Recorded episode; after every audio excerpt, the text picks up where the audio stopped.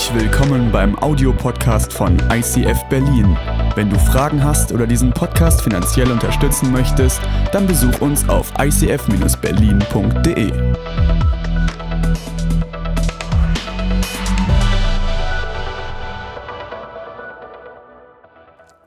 Ich glaube, dass diese Predigt dein Leben verändern wird. Egal, ob du gerade in der U-Bahn sitzt, ob du zu Hause in der Küche stehst oder ob du Auto fährst.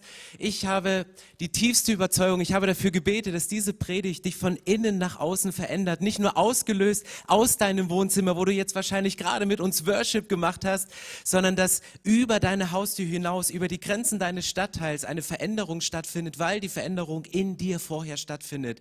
Warum bin ich davon überzeugt? Ich glaube an die Bibel. Und in der Bibel steht steht ein markanter Satz, nämlich, dass wir ein neuer Mensch sind, dass Gott uns zu, einer, zu einem neuen Menschen geschaffen hat und das ist unsere Wirklichkeit.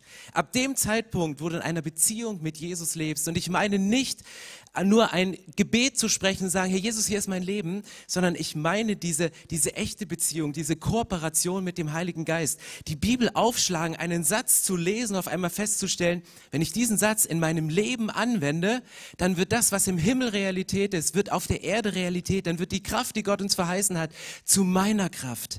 Und das ist die biblische Basis, dass die Bibel sagt, wir sind neue Menschen, wir sind eine neue Schöpfung, wir sind eine neue Kreatur. In uns lebt die größte Kraft des Universums Universums, in uns, mit uns haben wir Zugriff auf alles, was Gott hat. Jesus hat einmal gesagt, hey, ich werde diese Erde verlassen, aber wenn ich weg bin, dann schicke ich euch einen Stellvertreter. Und dieser Stellvertreter, der Heilige Geist, der wird in euch leben, er wird in euch wohnen und er entfaltet eine Kraft. Und dann sagt Jesus einen Satz, er sagt, ihr werdet größere Dinge tun, als ich sie je getan habe. Und dann stehst du davor und denkst, okay, wenn ich in der Bibel lese, und deswegen muss man die Bibel hin und wieder lesen, um reinzuschauen, was sind denn die Sachen, die Jesus gemacht hat, um dann einen draufzulegen, um festzustellen, ah, okay, das wäre jetzt die Nummer größer, das wäre die Nummer drüber. Und du liest das in deiner Bibel und denkst, okay, das hat Jesus gemacht, dazu bin ich, dazu wäre ich eigentlich in der Lage. Und dann schaust du in dein eigenes Leben und stellst auf einmal fest, dass du nicht mehr kannst, dass du am Boden liegst, dass du, dass du von Kraftlosigkeit gekennzeichnet bist. Gerade in Zeiten wie diesen, wo du Kraft aufwendest, um den Alltag und die Erschwernisse des Alltags irgendwie zu überwinden. Und dann merkst du, es ist eine Riesenlücke da. Und wir starten heute in unsere neue Themenreihe, die heißt Killing Kryptonite, Krafträuber erkennen und entmachten. Und wir gehen hinein und wir, wir, wir widmen uns diesem Superman, diesem Mann, der alles kann. Und genau wie Superman, dem, der über jede Mauer springen kann, der jeden Feind bezwingen kann, in dem Moment, wo er mit dem Kryptonit in Verbindung kommt, wenn er sich diesem Kryptonit nähert, stellt er auf einmal fest, mir fehlt die Kraft und er geht raus. Und was ist Kryptonit? Kryptonit, Superman, er kommt von einem anderen Planeten. Dieser andere Planet heißt Krypton. Und er ist auf dieser Erde. Und warum hat er auf Erde so viel Kraft? Warum, warum kann er über jede Mauer springen? Warum kann er jeden Feind besiegen? Weil er von dieser Erdatmosphäre umgeben ist. Und wann immer er mit einem solchen grünen Gesteinsbrocken in Berührung kommt, dem sogenannten Kryptonit, ein Stück von seinem alten Planeten, wo er herkommt, verliert er seine Kraft. Ich weiß nicht, ob der Autor, ob DC die Bibel gelesen hat, aber das ist die biblische Wahrheit. Die Bibel sagt, sobald du mit Jesus lebst, sobald du mit dem Heiligen Geist kooperierst, lebst du in einer neuen Welt, bist du in einer himmlischen Atmosphäre, bist du ein neuer Mensch, ist etwas völlig Neues geschaffen. Und dennoch, sagt Paulus in allen seinen Büchern, kämpfen zwei Naturen in uns. Gibt es unsere alte Natur? Gibt es den Alltag, aus dem wir kommen? Gibt es unser Leben, aus, auf, von, von dem wir stammen? Und wann immer wir mit unserer alten Natur in Berührung kommen, dann raubt es uns die Kraft, dann nimmt es uns die Kraft, dann, dann, dann können wir nicht weiterkommen. Und genau wie Superman versucht, dieses Kryptonit in seinem Leben zu vermeiden, gibt es auch geistliches Kryptonit, was wir vermeiden sollen. Es wird die nächste Woche um, um Götzen gehen, die wir anbeten, statt den wahren Gott an, anzubeten. Es wird um, um, um Sünde gehen, Dinge, die wir tun, die wir, wenn wir sie nicht tun würden, Kraft zur Verfügung hätten für andere Dinge. Und heute geht es um Verletzungen als dem ersten Kryptonit darin. Und wenn du dich nicht mehr dran erinnern kannst, wer dieser Superman ist, ich möchte mal ganz kurz in den Regieraum schalten, weil wenn du nicht mehr weißt, wer dieser Superman ist und wozu er überall in, La in, La in der Lage ist, hier nochmal ein kurzer Reminder, um uns ins Gedächtnis zu rufen, wer oder was dieser Superman eigentlich ist. Unglaublich. Und du stehst davor und du schaust diese Filme und denkst, krass, wozu der alles in der Lage ist und wie er meinen Alltag durchdringt. Und das ist die biblische Wahrheit, wenn du in das erste Jahrhundert reinguckst. Und ganz ehrlich, ich habe eine Sehnsucht nach dem, was die Christen im ersten Jahrhundert erlebt haben. Wenn sie losgegangen sind im Auftrag von Jesus, wenn sie losgegangen sind und, und Dinge für Jesus getan haben und Dinge aus der Kraft von Jesus getan haben, dort wurde Kirchengeschichte geschrieben. Und wir können Kirchengeschichte schreiben, wenn wir uns diesem Thema nähern, nämlich Krafträuber erkennen erkennen und sie nicht nur erkennen, sondern im nächsten Schritt entmachten. Und heute geht es um den ersten Krafträuber in unserer Predigt und das sind Verletzungen. Verletzungen aus der Vergangenheit. Deine Verletzung aus der Vergangenheit kann der Krafträuber für deine komplette Zukunft sein. Es kann sein, dass du Dinge erlebt hast, die immer wieder hochkommen bei dir. Und mit Verletzungen gibt es zwei verschiedene Arten und Weisen. Entweder können Verletzungen heilen oder sie können dir zum Verhängnis werden. Verletzungen können entweder heilen oder sie können dir zum Verhängnis werden. Du denkst, ja, schwamm drüber. Kommt Zeit, kommt Rat, kommt Zeit, kommt Heilung. Das, das, das reicht nicht. Das ist ein Erkennen und die Augen zumachen vor den Scherben deines Lebens und dann den nächsten Schritt gehen und weiterzugehen. Aber erkennen und entmachten und Verletzungen aus der Vergangenheit, die machen dich entweder besser oder sie machen dich bitter. Du hast zwei Möglichkeiten. Du kannst in die Vergangenheit schauen und kannst bitter werden über dem, was getan worden ist. Du kannst bitter werden über dem, was du erlebt hast und, und kannst es hochhalten. Du kannst dein Leben lang als Opfer durch diese Welt gehen. Aber du musst das Opfer nicht sein, weil Jesus war das Opfer. Jesus ist ans Kreuz gegangen und dieses Opfer reicht für dein Leben, dass du nicht als ein Opfer durch diese Welt gehst, sondern die Heilung für deine Verletzung von Jesus in Anspruch nehmen kannst. Und deswegen wollen wir sie erkennen und entmachten. Und ich möchte das nicht mit meinen Worten machen, sondern ich möchte hineingehen in die Bibel und was noch, noch mehr zählt als, als, als meine Worte, ich meine, das ist meistens so, sind die Worte der Bibel und ich liebe es, die Bibel zu lesen und, und jetzt schnallt euch an, haltet euch fest, was in 2. Korinther 4 steht über deine Realität. Dort steht 2. Korinther 4, es ist überschrieben, ein Schatz in irdenen Gefäßen. Wir tragen aber diesen Schatz in zerbrechlichen Gefäßen. So soll deutlich werden, dass unsere übergroße Kraft von Gott kommt und nicht aus uns selbst heraus. Wir stehen von allen Seiten unter Druck, aber wir werden nicht erdrückt. Wir sind ratlos, aber wir verzweifeln nicht. Wir werden verfolgt, aber nicht im Stich gelassen. Wir werden zu Boden geworfen, aber wir gehen nicht zugrunde. Täglich erleben wir am eigenen Leib etwas von dem Sterben, das Jesus erlitten hat. Denn unser Leib soll auch das Leben zeigen, zu dem Jesus auferstanden ist. Durch unsere Verbundenheit mit Jesus sind wir mitten im Leben, ständig dem Tod ausgeliefert. Denn an unserem sterblichen Leib soll auch das Leben von Jesus sichtbar werden. Hier in diesem Text ist super genial beschrieben, wie diese Spannung in unserem Leben zustande kommt, wie du mit der Kraft Gottes auf der einen Seite leben kannst, aber manchmal dein Leben anschaust und sagst, ich habe nicht diese Kraft. Das, was hier in diesem ersten Satz steht, ist das Wort zerbrechliches Gefäß. Die Leute haben damals auf Paulus und auf die Jünger von Jesus geschaut und gesagt, krasse Sachen macht ihr da. Und sie standen in der Gefahr, dass sie Paulus als den Superprediger gehypt haben, als den Superapostel, als den Superheiler. Und er geht dahin, dass er sagt, hey, nein, das, das bin ich gar nicht, sondern die Kraft kommt von Gott und diese Kraft von Gott, die wirkt durch mich. Und das Wort, was hier steht, das Wort, was hier steht, ist das Wort zerbrechliches Gefäß. Und zerbrechliche Gefäße waren damals nicht irgendwelche welche Ausstellungsstücke, die möglichst alt waren und die man ins Museum gestellt hat, um dran zu sehen, wie, wie sich die morbide Schönheit entfaltet, sondern diese zerbrechlichen Gefäße waren im wahrsten Sinne des Wortes sehr fragil, aber es waren Alltagsgegenstände. Das waren Gebrauchsgegenstände. Das waren keine Kunstgegenstände. Das waren Gebrauchsgegenstände, die durch den Gebrauch Risse und Schläge und Dinge bekommen haben. Und ich möchte dir heute Morgen Fragen stellen. Die erste Frage ist, wo hast du Risse in deinem Leben bekommen? Wo gab es Risse in deinem Leben? Wo gab es vielleicht dieses, dieses Kryptonit, Krafträuber, Verletzungen, die passiert sind, wo du durchs Leben gegangen bist und auf einmal hast du einen Hammerschlag abbekommen und, und, und, und dieser Hammerschlag, der, der, der, der macht was mit dir und du siehst auf einmal nicht mehr klar und deutlich, du siehst nur noch Nebel, weil du hast eine Vision für diese Zukunft, aber dieses Kryptonit, dieses, diese, diese Verletzung, die passiert ist und ich möchte hier nichts runterreden, aber diese, diese Verletzung, die wiegt so schwer, dass dir die klare Sicht fehlt und, und, und, und, und je mehr du dich beugst über deine Situation, stellst du auf einmal fest, Ich, ich, ich atme eigentlich nur noch Gift ein.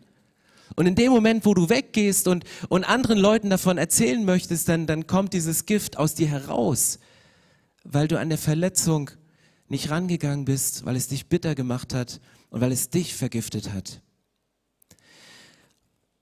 Kryptonit, Verletzung aus der Vergangenheit, kann dir die Kraft rauben für deine, für deine Zukunft. Und wann immer du mit diesem Kryptonit, mit diesem geistlichen Krafträuber in Berührung kommst, merkst du, es zieht an meinen Kräften, es zieht was raus. Ich möchte eigentlich mit der himmlischen Realität leben. Ich möchte als neuer Mensch, als neue Kreatur leben. Aber irgendwie falle ich zurück in meine alte Natur, falle ich zurück in eine andere Atmosphäre, in der Art, wie ich rede, in der Art, wie ich denke, selbst in der Art, wie ich bete. Es gibt so viele ungläubige Gebete, die wir falsch beten, weil wir Gott bitten, dass er uns Kraft gibt.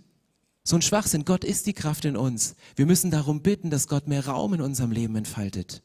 Und es gibt gerade so einen Trend und den erlebe ich. Alle Leute reden darüber. Lass uns doch lieber drüber reden, wie es uns geht gerade anstatt die Bibel aufzuschlagen und zu lesen, wo die Kraft herkommt. Das Aufschlagen der Bibel, das Hören von Predigten, das sich füttern mit dem Wort Gottes, das mit füttern ist, das ist Nahrung aus der himmlischen Welt, das ist ein, das ist Red Bull für dein geistliches Leben. Wenn du das nimmst, dann kriegst du neue Energie.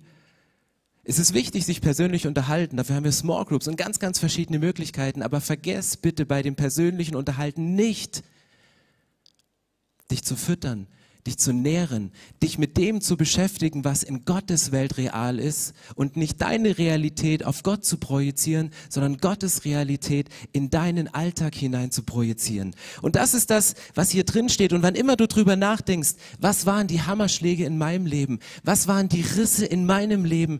Was, was ist der Nebel, warum ich gerade nicht sehen kann? Das ist deine Realität. Und vielleicht kommen jetzt gerade Gefühle hoch mit deiner Realität.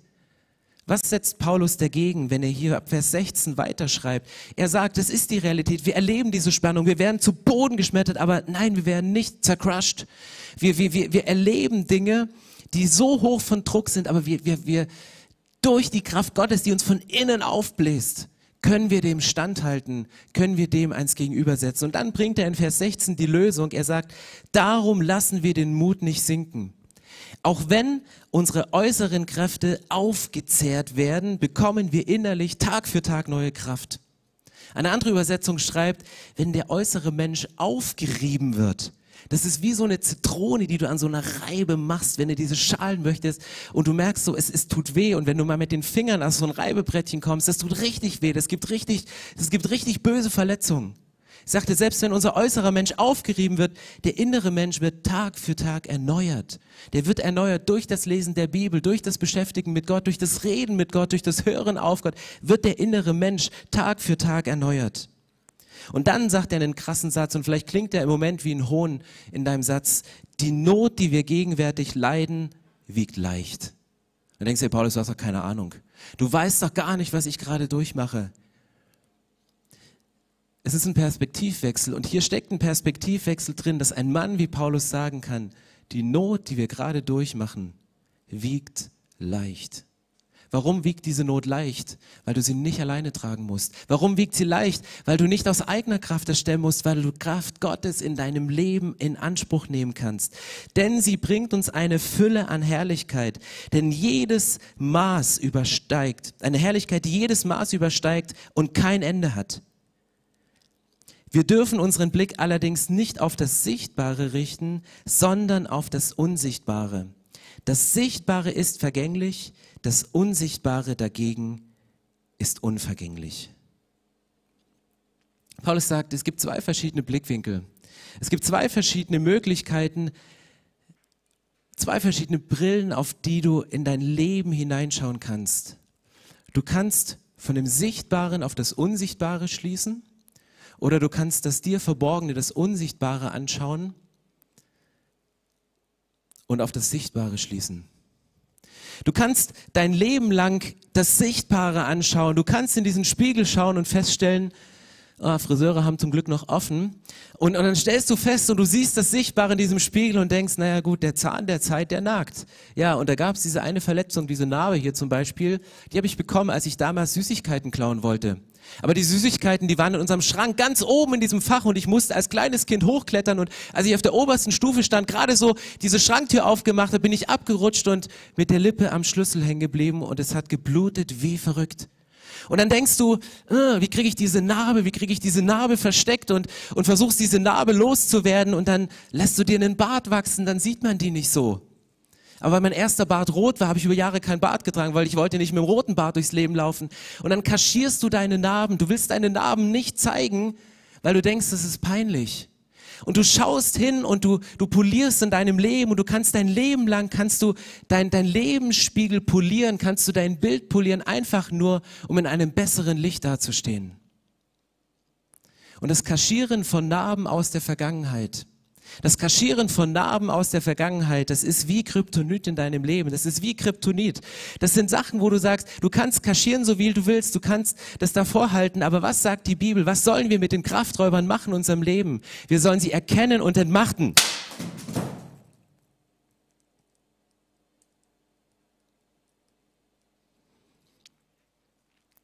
Gott sagt, Kryptonit macht dein Leben kaputt. Kryptonit zerstört dein Leben. Kryptonit macht das kaputt, was, was lange Zeit aufgebaut ist und, und dein Selbstbild. Oh. Manchmal wird die göttliche Lösung erst dann sichtbar, wenn etwas in Scherben liegt. Wenn Zerbruch passiert ist. Manchmal siehst du die göttliche Lösung, manchmal siehst du das Kreuz erst dann, wenn etwas kaputt gegangen ist, auch wenn ich den Schmerz nicht haben möchte, auch wenn ich gerne bereit bin, auf Schmerz in meinem Leben zu verzichten. Aber das ist eine göttliche Wahrheit, an einem Punkt anzukommen, wo du schwach bist, wo du merkst, die eigene Kraft reicht nicht mehr, wo du sagst, ich, ich schaffe es nicht mehr zu denken, ich schaffe nicht mehr zu handeln, ich schaffe nicht mehr zu beten, dann an den Punkt zu kommen und auf einmal wird das Kreuz wieder sichtbar. Wenn du aufhörst, dein Selbstbild zu polieren, um besser dazustehen und Dinge vielleicht in Scherben liegen und manchmal sind es Umstände von außen, die dazu führen, dass dein Leben wie Scherben auf dem Boden liegen, damit das Kreuz und die Kraft von Jesus in deinem Leben wieder sichtbar wird. Was sagt die Bibel? Was macht Gott mit deinen Scherben? Was macht Gott mit den Scherben deines, deines Lebens, die an dieser Stelle am besten positioniert sind, nämlich direkt am Kreuz, direkt auf dem Boden, direkt bei den Füßen von Jesus? Jesus sagt, ich, ich nehme die Scherben deines Lebens und ich mache etwas Neues daraus. Es gibt in Japan eine Kunst und diese Kunst heißt Kintsugi. Und Kintsugi bedeutet nichts anderes als wenn ein Alltagsgefäß kaputt gegangen ist, dass man es nicht wegschmeißt, sondern dass sich ein, ein Meister, der diese Kunst erlernt hat, Dinge wiederherzustellen, Dinge wieder in Ordnung zu bringen, sich diesen Sachen annimmt und anfängt, diese ganz liebevoll mit seinen eigenen Händen zu reparieren. Was macht Gott mit den Scherben deines Lebens? Er, er schaut sich jede Scherbe an, er nimmt sie und das, was andere Menschen aussortieren, das nimmt Gott und er benutzt es wieder neu. Das, was manche Menschen, was bei Menschen aussortiert wird, das wählt Gott aus, um etwas Neues zu machen. Und was passiert in diesem Moment? Gott hat keine Angst, deine Scherben anzuschauen. Wir haben manchmal Angst, diese Scherben anzufassen, weil wir denken, bloß nicht berühren, bloß nicht rangehen an dieses Thema, bloß nicht ansprechen, nur nicht ins Licht bringen, weil ich könnte mich wieder verletzen. Dann kommen die Gefühle wieder hoch, dann kommt der Schmerz wieder hoch, dann kommen diese Momente wieder hoch. Wir hatten gestern unser Get Free Wochenende, eins von vielen im ganzen Jahr. Und warum machen wir regelmäßig Get Free in unserer Kirche? Was bedeutet Get Free? In Get Free gibt's zwei große Sachen. Du hast einen Mentor, du hast einen Begleiter, der dir hilft, deine Scherben anzuschauen. Du hast jemanden, der dich hinführt an zwei Tagen, an einem Tag oder online, wie auch immer, der dich hinführt und sagt, hey komm, lass uns da mal genauer hinschauen. Lass uns mal Themenbereiche scannen. Lass uns mal über Dinge schauen, die, die scharfe Kanten haben und über die man nicht spricht. Lass uns mal reflektieren und uns in dem spiegeln, was so in deiner Vergangenheit passiert ist. Und ein Mentor hilft dir beim Get Free, deine Scherben zu erkennen.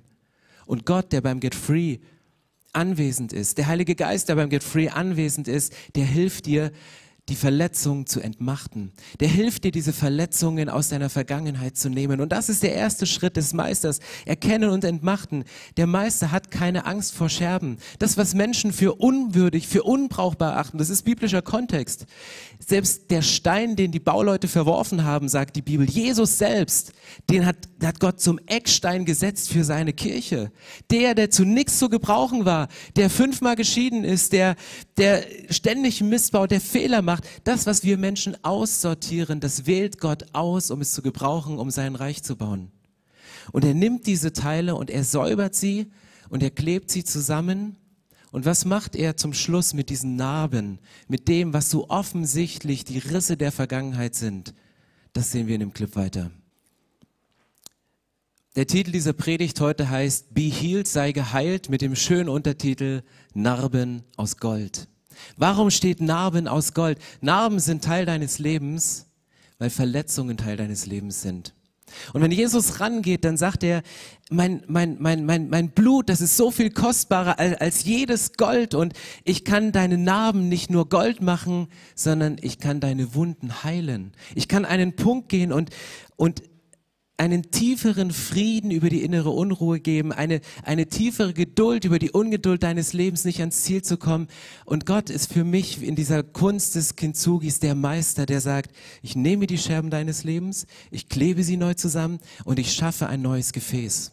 Und wenn die Bibel von einem neuen Mensch spricht, dann möchte ich eine Frage stellen. Und diese Frage ist, wenn die Bibel von einem neuen Menschen spricht, meint sie wirklich einen anderen Menschen oder einen wiederhergestellten Menschen. Im Kintsugi sind die Gefäße, die von dem Meister bearbeitet worden sind, in denen man die Spuren des Lebens ansieht, deren Narben aus Gold sind, viel, viel wertvoller als die Alltagsgebrauchsgegenstände, die man sonst so braucht. Nach dem Zerbruch ist das Gefäß wertvoller als vor dem Zerbruch.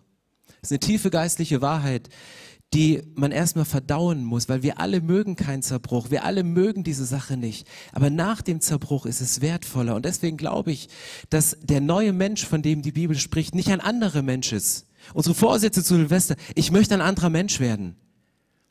Ein anderer Mensch ist ein wiederhergestellter Mensch, ein von Gott wiederhergestellter, ein von Gott aufgebauter Mensch. Und was sagt die Bibel, wenn wir hier reingehen? Was ist Grundlage der paulinischen Theologie? Es gibt hier in diesem, in diesem Vers, gibt es so ein geistliches Nugget. Wenn du hier reingehst, sagt er, wenn wir mit Gott verbunden sind, und das Wort, was hier steht, mit Gott verbunden, das ist nicht irgendwie durch Mobilfunk verbunden oder durch ein Kabel miteinander verbunden, sondern das Wort, was da im Ursprung gebraucht ist, wenn wir bei Gott einheimisch sind. Wenn du bei Gott einheimisch bist, das heißt, wenn du bei Gott wohnst, wenn Gott in dir wohnt und du in Gott wohnst und ihr bildet auf einmal eine Einheit, das ist nicht Gott, zu dem du betest oder Gott, äh, mit dem du kommunizierst durch die Bibel, sondern du und Gott, ihr seid eins. Die himmlische Atmosphäre und deine Atmosphäre ist deins. Und ja, es gibt dieses Kryptonit, es gibt diese Krafträuber aus der Vergangenheit, es gibt diese Verletzung, aber Gott nimmt diese Scherben, Gott nimmt diese Verletzung und macht dich resilient. Und wenn du einen Get-Free-Lifestyle lebst, wenn du immer und wieder mit Gott kooperierst, dann sind die Hammerschläge aus der Vergangenheit, die zu einem Zerbruch in deinem Leben geführt haben, vielleicht später bei demselben Hammerschlag oder mit einem Hammerschlag mit einer größeren Wucht in derselben Kategorie, führen vielleicht nicht mehr zum Zerbruch in deinem Leben, sondern nur noch zu Rissen. Und es braucht einen, einen regelmäßigen Lifestyle. Wir haben als Kirche gesagt, wir möchten zu dieser Serie Killing Kryptonite einen Bibelleseplan entwerfen. Und du findest jetzt in den Kommentaren eingeblendet einen Link, wo du einen Kanal abonnieren kannst, um jeden Tag etwas zu bekommen, passend zu diesem Thema. Wie kann ich an Verletzung rangehen? Wie kann ich das Kryptonit in meinem Leben kümmern? Wie, wie, wie, wie kann ich denn meine Narben nicht nur vergolden lassen von Gott, sondern grundlegend heilen lassen? Gott ist der Schöpfer deines Lebens, der mit einer liebevollen Art und Weise hingeht und sagt, ich, ich habe keine Angst, diese Scherben anzufassen, aber wenn ich sie ansehe, dann sehe ich den Zerbruch und ich spüre den Zerbruch. Ich kann nachempfinden, wie es dir geht, aber ich sehe Narben aus Gold. Ich sehe Wiederherstellung. Ich sehe einen neuen Menschen. Ich sehe eine neue Kreatur. Ich sehe eine Kreatur, die gefallen ist, aber wieder aufgestanden ist. Ich sehe eine, eine Kreatur, die, die zu Boden zercrashed war, aber die nicht daran zerbrochen ist. Ich sehe eine Kreatur, die durch vieles durchgegangen ist, aber die immer wieder aufsteht und sagt, ich starte neu durch, nicht aus eigener Kraft, sondern aus der Kraft Gottes.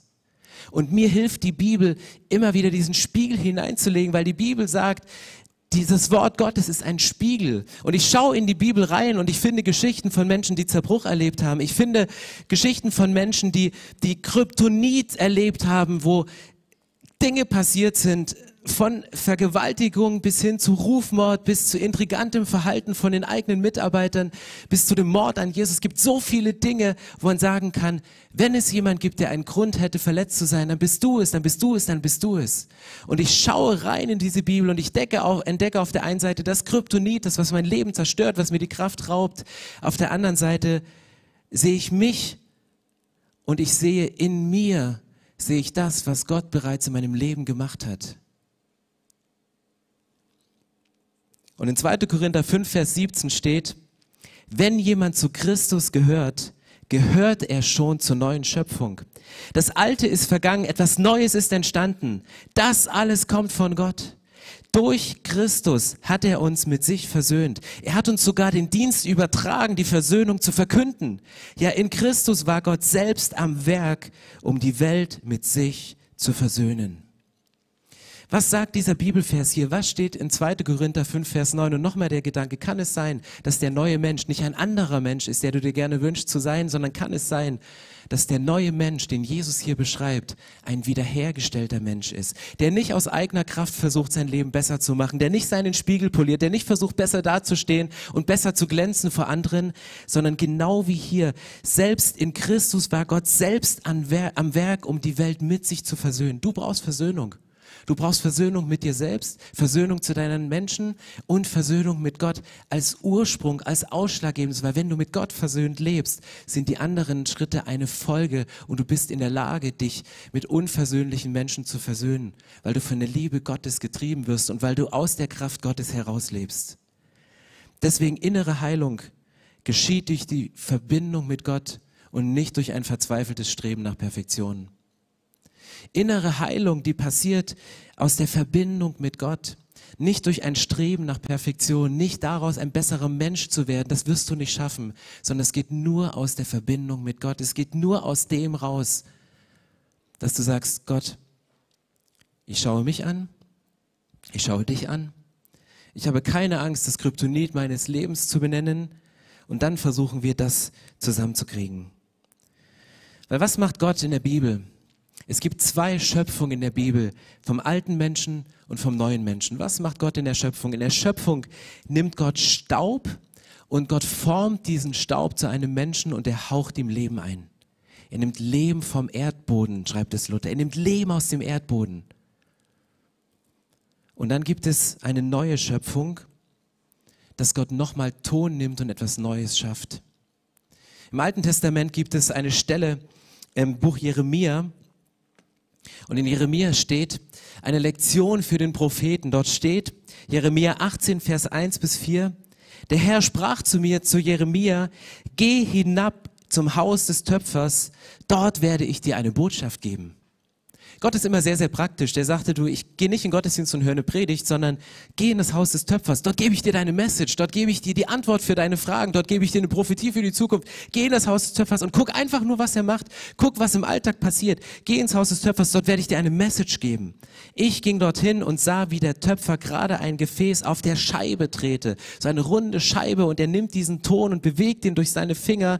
Doch es misslang ihm und du denkst, okay Gott, das ist jetzt schwer auf dich zu übertragen, aber es gibt Dinge, die misslingen im Leben. Vielleicht hast du eine Beziehung, vielleicht ist dir eine Beziehung misslungen. Vielleicht hast du einen Job an den Nagel gehangen oder der Job wurde an den Nagel gehangen oder deine Kinder wollen nichts mehr von dir wissen oder dein Papa hat sich aus dem Staub gemacht oder deine Mama ist vielleicht noch zu Hause, aber in Gedanken nur mit ihrer Karriere beschäftigt, um nicht mehr die Mama zu sein, für die, die so, nach der du dich sehnst. Vielleicht misslingen Träume in unserem Leben, vielleicht misslingen Sachen, von denen du geträumt hast. Aber genau das ist das, was, was Jeremia sieht und sagt, das ist das Leben, Dinge misslingen. Und ja, es gibt Kryptonit, es gibt Verletzungen aus der Vergangenheit. Die Sachen sind Realität, es ist unsere alte Natur. Aber was passiert dann? Er nahm den Ton noch einmal und formte ein neues Gefäß daraus, eins, was ihm besser gefiel. Also Gott wirft kein Leben weg, sondern er formt es zu etwas Neuem. Gott wirft nie ein Leben weg, sondern er formt es zu etwas Neuem. James Duty ist ein Neurochirurg. Der hat ein Buch geschrieben und er wollte eigentlich das Hirn neu erforschen.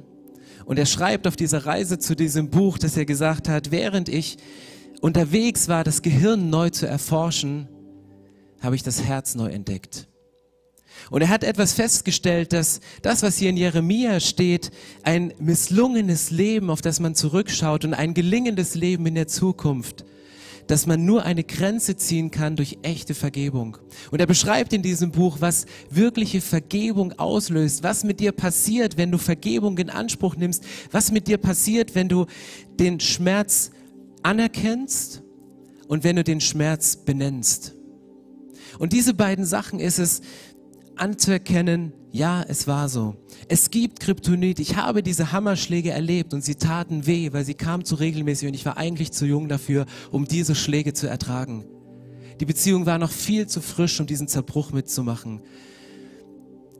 Mein geistlicher Zustand war noch nicht so, dass ich das geistlich hätte tragen können, dass dieses Kryptonit zuschlägt.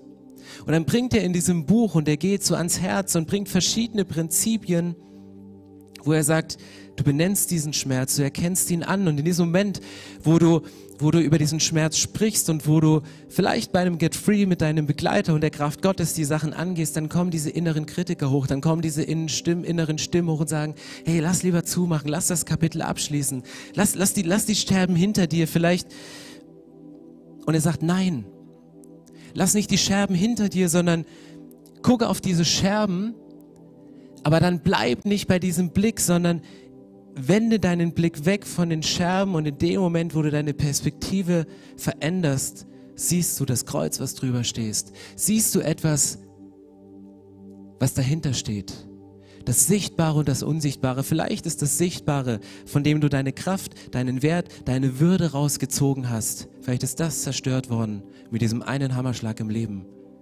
Aber Gott sagt, ich gebe dir eine neue Würde als mein Kind, als mein Sohn, meine Tochter. Ich gebe dir neue Kraft, nicht deine endlich begrenzte menschliche Kraft, sondern meine Kraft.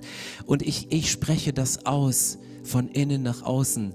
Auch wenn dein äußerer Mensch aufgerieben und zerdrückt wird, dein innerer Mensch wird erneuert. Und das sind unsere vier Symbole im Jesus-Moment.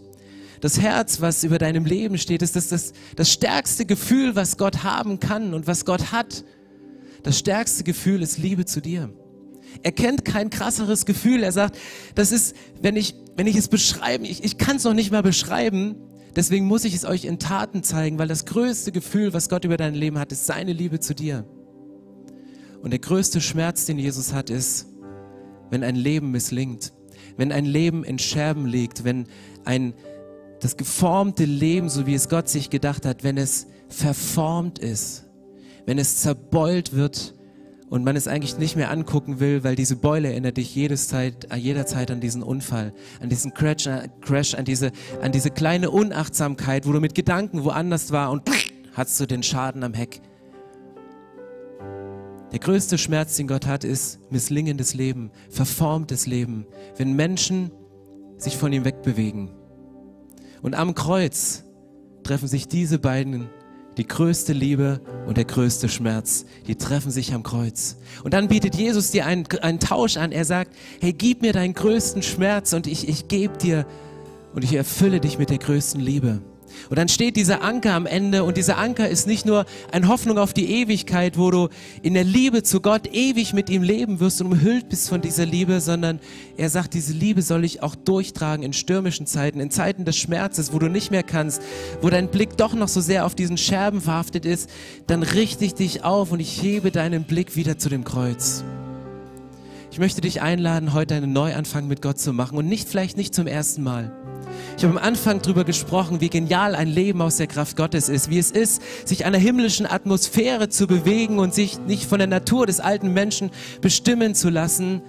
Und ich habe gesagt, es ist nicht nur ein Gebet, sondern es ist ein Lebensstil in der Kooperation mit dem Heiligen Geist, in der Interaktion mit Gott aufzustehen und Jesus zu fragen, was ist mein nächster Schritt? Nicht nur, was ist die lange Vision, sondern was ist mein nächster Schritt?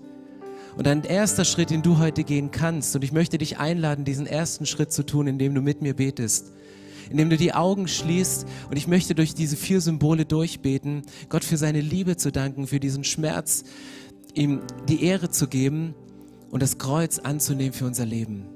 Lass uns die Augen schließen und wenn du sagst, ich möchte intensiver mit Gott kooperieren, ich möchte in einer innigen Beziehung, ich möchte in einer Lebensbeziehung mit Jesus leben, im Alltag, ich möchte aus seiner Kraft raus leben, dann schließ jetzt die Augen und bete mit mir dieses Gebet.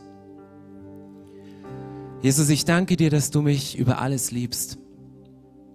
Ich danke, dass dein schönstes und dein größtes Gefühl mir gegenüber deine Liebe ist. Jesus, ich bekenne dir meine Schuld. Ich bitte dich, dass du den Schmerz aus meiner Vergangenheit heilst und dass du mir meine Schuld vergibst. Ich bringe sie ans Kreuz, an den Ort, wo die größte Liebe und der größte Schmerz zusammenkommen. Ich danke dir, dass du am Kreuz für mich stellvertretend gestorben bist. Ich danke dir, dass du mir am Kreuz einen Tausch anbietest und sagst, gib mir deinen Schmerz, gib mir deine Schuld, gib mir deine Verletzungen und ich spreche Heilung aus über dein Leben. Ich habe die Striemen auf mich genommen, damit deine Wunden geheilt sein können. Ich habe den Schmerz auf mich genommen, damit du meine Liebe annehmen kannst. Und Jesus, ich danke dir, dass ich eine Ewigkeit mit dir leben kann. Ich danke dir, dass du mir einen Anker gibst, der über das, den Tod dieses Lebens hinausgeht und dass ich eine Ewigkeit mit dir verbringen kann. Und ich danke dir, dass diese Sicherheit meinen Alltag bestimmt. Ich möchte von jetzt an mit dir als Anker im Leben kooperieren. Mit dir, Heiliger Geist, mit dir, Jesus. In deinem Namen. Amen.